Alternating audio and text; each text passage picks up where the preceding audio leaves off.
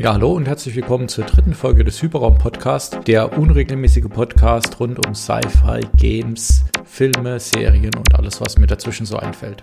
Ja, eigentlich wollte ich in dieser Folge mal wieder zum Thema Star Wars sprechen, hatte mir da auch schon ein kleines Skript zurechtgelegt. Dann kam allerdings das Staffelfinale von Star Trek Discovery dazwischen und hat mich dermaßen aufgeregt, dass jetzt diese Folge hier den Titel hat Star Trek Discovery und Picard, was ist da eigentlich falsch gelaufen? Bevor ich zum Thema komme, nochmal kurz Feedback und Kommentare und eine kleine Recap. Was wieder berechtigterweise bemängelt wurde, war ein bisschen noch das Thema Struktur, vor allem wenn man eben 20 Minuten der gleichen Person zuhört. Ich werde das in der Folge nochmal versuchen, ein bisschen besser zu machen und gegebenenfalls mit Musik oder irgendwelchen Zwischentönen ein bisschen aufzulockern, so dass ihr nicht 20 Minuten lang Monolog von mir habt. Dann ist mir selbst aufgefallen, dass der Teil mit den Bücher- und Filmtipps zum Thema Cyberpunk äh, ein bisschen kurz ausgefallen ist und eigentlich wollte ich dazu auch ganz andere Sachen erzählen das werde ich dann, wenn ich wieder mal sowas mache, doch ein bisschen anders und besser vorbereiten, sodass ihr da auch ein bisschen Mehrwert von bekommt.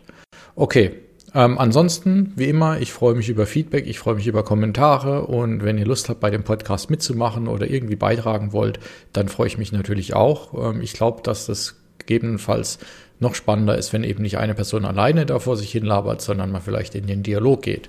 Also einfach schreiben, Discord, Twitter, Mail, wie auch immer. Okay, dann kommen wir zurück zum Thema Star Trek. Ähm, ich habe es ja schon gesagt, also ich bin kein großer Fan von Picard und Discovery, aber in der Folge wollte ich ein bisschen begründen, warum und was mich da wirklich nervt. Auch hier erstmal wieder ein bisschen Hintergrund zum Thema Star Trek und mir. Wie stehe ich dazu? Was ist mein Verhältnis dazu? Ich bin mit äh, The Next Generation aufgewachsen in meiner Jugend ähm, habe ich das geguckt, äh, habe mich dann zu einem kleinen Trekkie entwickelt, hatte im Schrank eine gelbe Uniform, war Mitglied von einem Star Trek Fanclub, habe damals das Decipher Star Trek und DS9 Kartenspiel gespielt, war also wirklich in dieser Welt drin mit viel Spaß.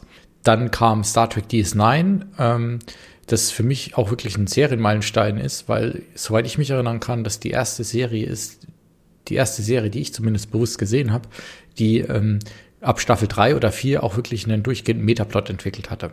Später habe ich das Interesse an Star Trek ein bisschen verloren und die letzte Serie, die ich wirklich noch so mitverfolgt habe, war Voyager, aber ich glaube auch da gar nicht mehr alle Folgen.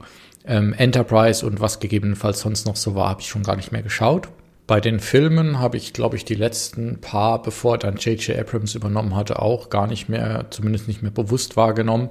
Ich fand auch die Filme mit der alten Crew rund um Kirk auf jeden Fall deutlich besser als die TNG Crew-Filme. Space, the final frontier.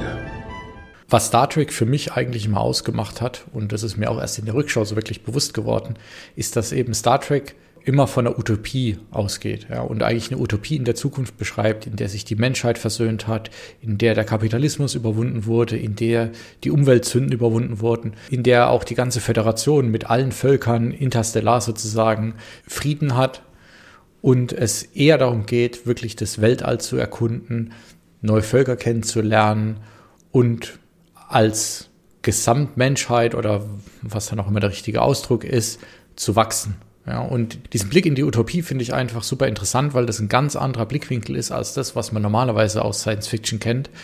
Und das macht für mich den Charakter von Star Trek einfach aus. Der andere Punkt ist, dass eben Star Trek immer ganz klassische Sci-Fi war. Es gibt natürlich dann immer so wie zum Beispiel Q in TNG ähm, auch ein bisschen dieses magische oder Mystery-Element, aber es wird eigentlich immer in irgendeine pseudowissenschaftliche Erklärung eingebunden. Also dieser Anspruch, dass alles, was bei Star Trek passiert, wissenschaftlich erklärbar sein muss und natürlich sehr Hanebüchen, das ist für mich einer der, der Punkte, die eben Star Trek so interessant machen. Von der Erzählung her fand ich auch immer interessant, dass es eigentlich immer so ein paar Hauptcharaktere gab, die immer mal wieder ihre eigenen Folgen oder Erzählstränge bekommen haben und die dann auch immer wieder einen eigenen Blickwinkel hatten. Also mal ist man ein bisschen mehr Data gefolgt, der hatte seine eigenen Probleme und hat die Welt halt auf seine Art kennengelernt. Dann war es eben wieder Picard oder Riker. Da war immer was Interessantes dabei. Genauso war es dann bei DS9, wo auch viele Probleme von einzelnen Personen aufgrund ihres Hintergrunds, aufgrund ihrer Zugehörigkeit aufgetaucht sind. Und es war immer eben einfach mehr als nur den Plot voranzutreiben und Unterhaltung zu liefern. Jetzt könnte ich die Folge eigentlich hier schon beenden und sagen, ja, und Discovery und Picard machen dann das genaue Gegenteil davon und deswegen sind sie für mich einfach grottig. Ähm, ich habe aber mir vorgenommen, das ein bisschen weiter auszuführen und deswegen fange ich jetzt mal mit Discovery an. Kurzer Hinweis, ab hier kommen jetzt mit Sicherheit auch Spoiler, auch wenn das Ganze wieder sehr unstrukturiert in der Handlungserzählung ablaufen wird. Discovery spielt zeitlich gesehen vor der Original Series mit Kirk und hat deswegen eigentlich einen ganz interessanten Look, weil sie noch die alten Phaser haben, die alten Kommunikatoren. Der ganze Style ist zwar schon deutlich moderner natürlich, weil man jetzt viel mehr machen kann, aber es hat halt doch diesen ganz klassischen Star Trek Look. Da hört es aber dann eigentlich auch schon auf mit klassischem Star Trek. In den drei Staffeln, die Discovery bisher gelaufen ist, ist es für mich nichts anderes als eine 0815 Dark Sci-Fi Action Serie. Die ganzen Elemente, die Star Trek ausmachen, fehlen hier eigentlich komplett. Die Föderation gezwungenermaßen spielt eigentlich keine Rolle.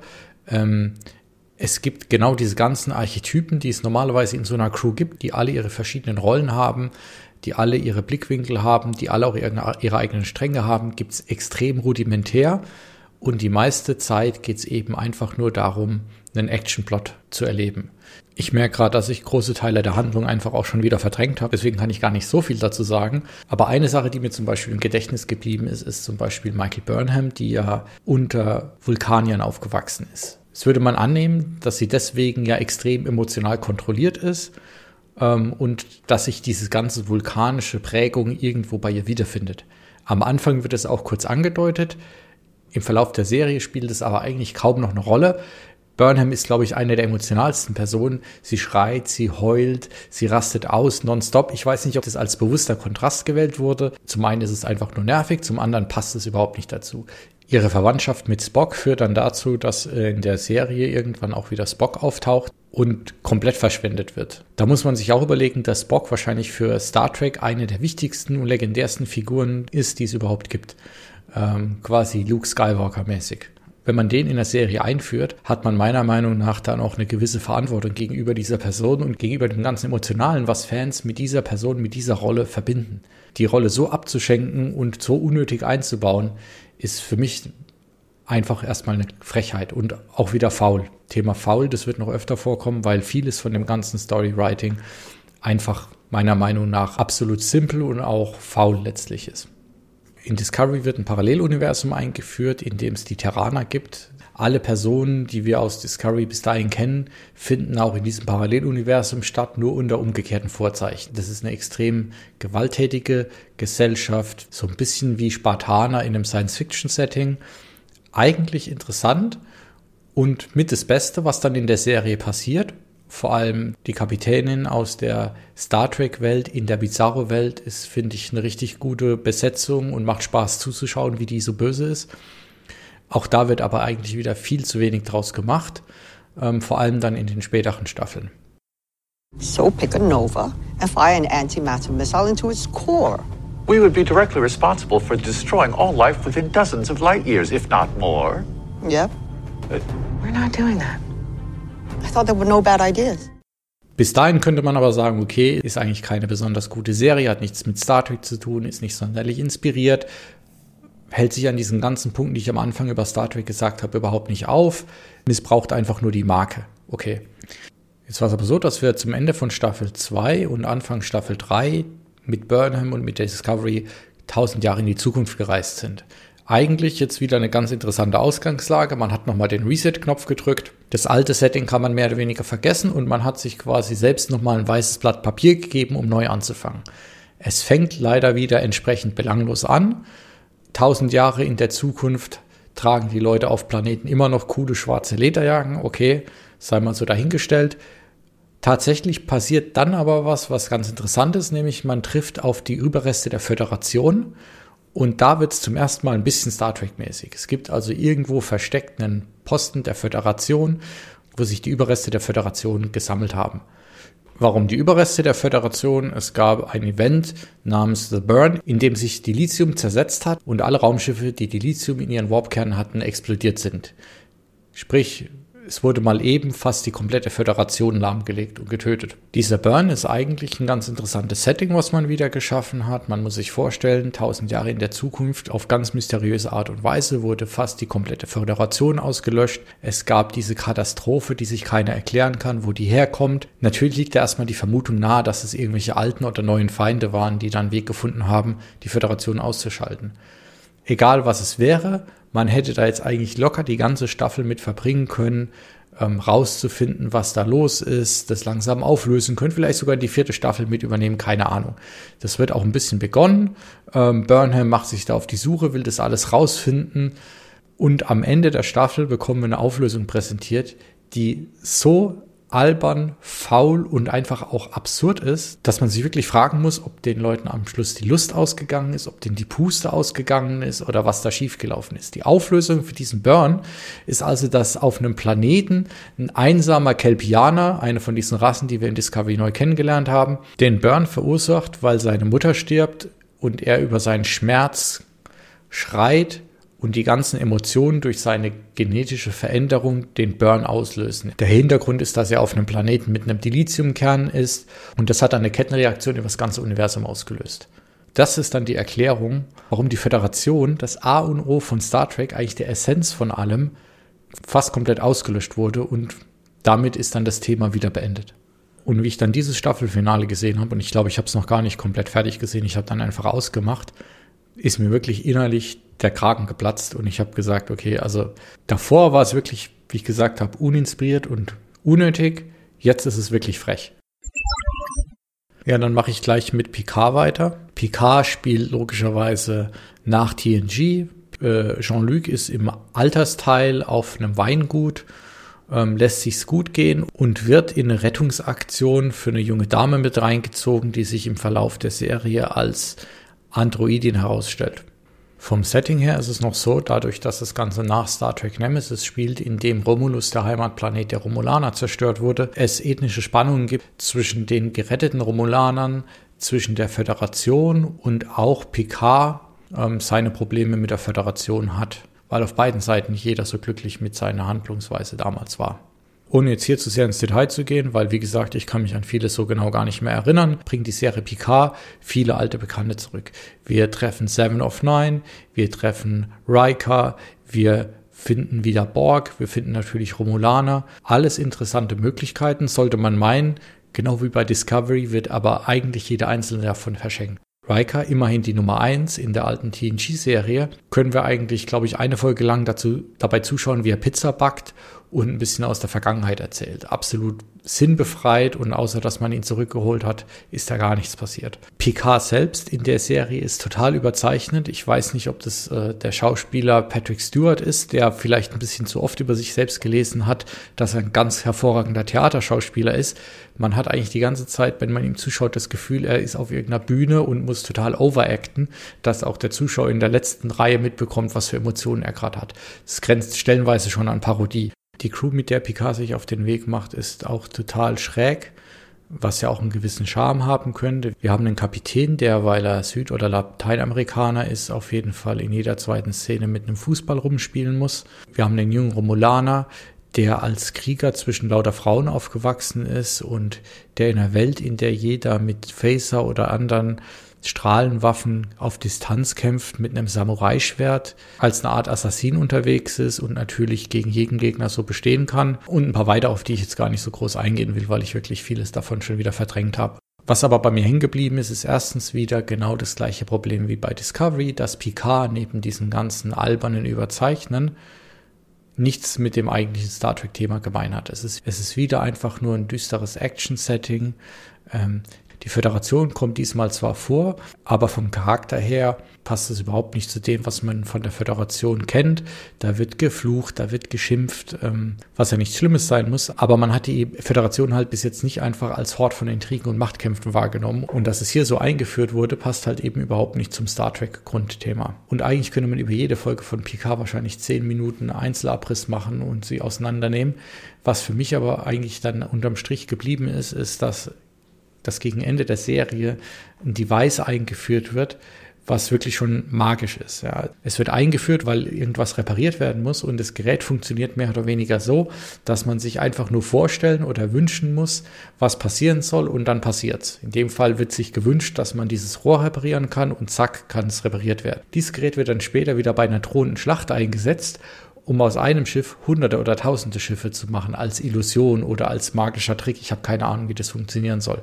Abgesehen davon, dass in der Szene des CGI einfach absolut grottig ist, bin ich da wieder beim Punkt von Discovery auch, dass Star Trek unter anderem den Anspruch haben sollte, dass alles irgendwie wissenschaftlich oder pseudowissenschaftlich erklärt wird.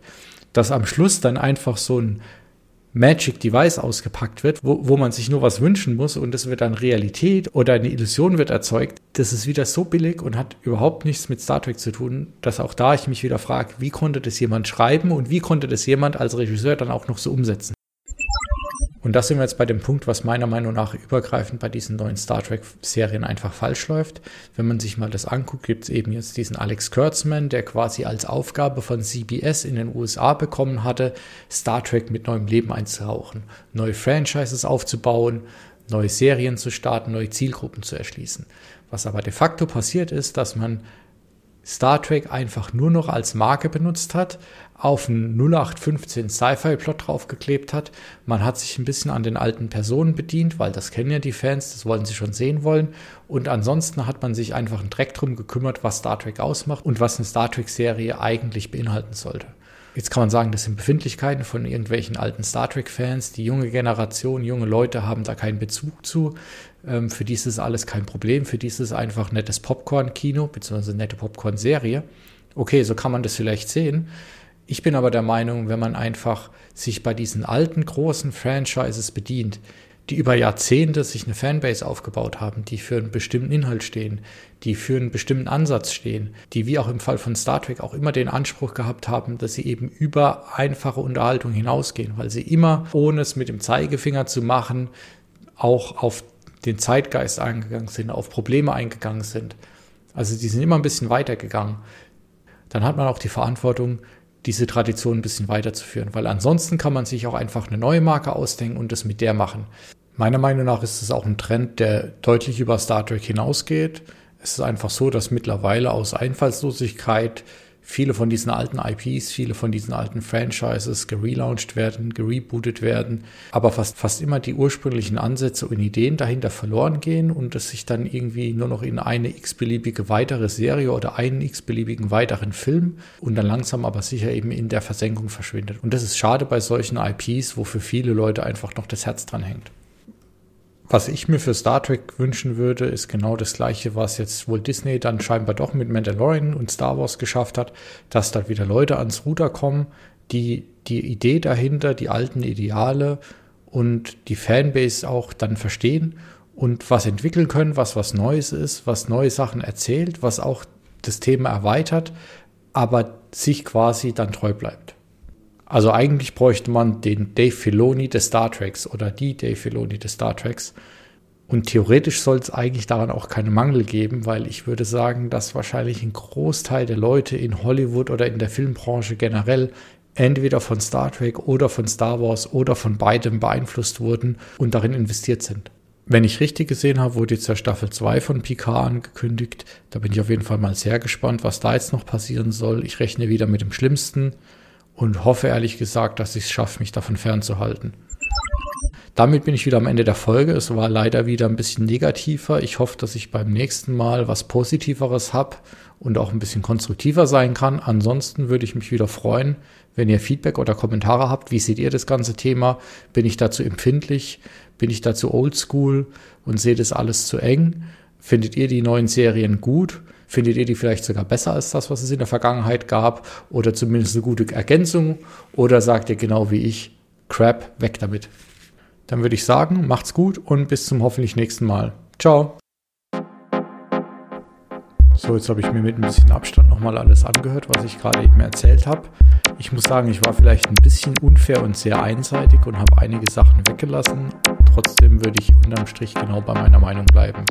Was ich noch dazu sagen wollte ist, wer wirkliches Star Trek-Feeling will, wer ein bisschen Humor will, der zwar stellenweise natürlich over the top ist, aber alles in allem ein viel, viel besseres Star Trek-Feeling, der sollte sich auf jeden Fall The Orville von Seth MacFarlane angucken.